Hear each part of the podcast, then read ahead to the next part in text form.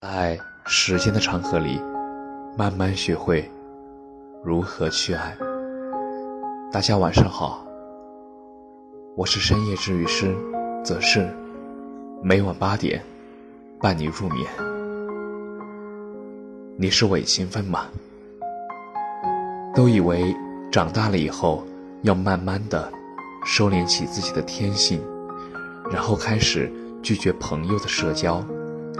一个人下班，一个人上班，每天让自己过得很忙，自己安慰着自己要做个不动声色的大人。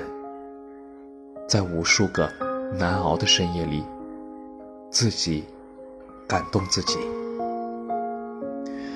前天看到了一个故事，阿明是刚实习的大学生，进入公司异常努力，常常。晚上熬夜做最精美的表格，最精美的海报。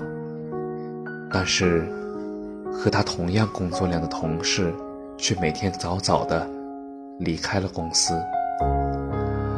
后来他才知道，他不会的透视表，他们会；辛苦熬夜做的海报，他们也都在网站几分钟就做完了。我们好像一直是一个伪勤奋的人。上学时专注于自己学了多久，而不是是否学会；恋爱中专注于是否陪伴了对方，而忽视了陪伴的质量；平时读书只顾读完，而不细细品味其中的内涵。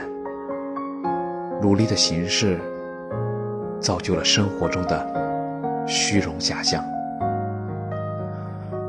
或许，伪勤奋能在小学帮我们获得一面流动红旗，在大学获得一个学生会会长的名称，但在社会里，每个人都希望有一个光明的未来，一个豪华装修、家电齐全的家，而这恰恰是通过伪勤奋无法得到的。有的人拼命劳奔，却一事无成；有的人闲云野鹤，却功成名就。不要以战术上的勤奋掩盖战略上的懒惰。加油！感谢你的收听，晚安。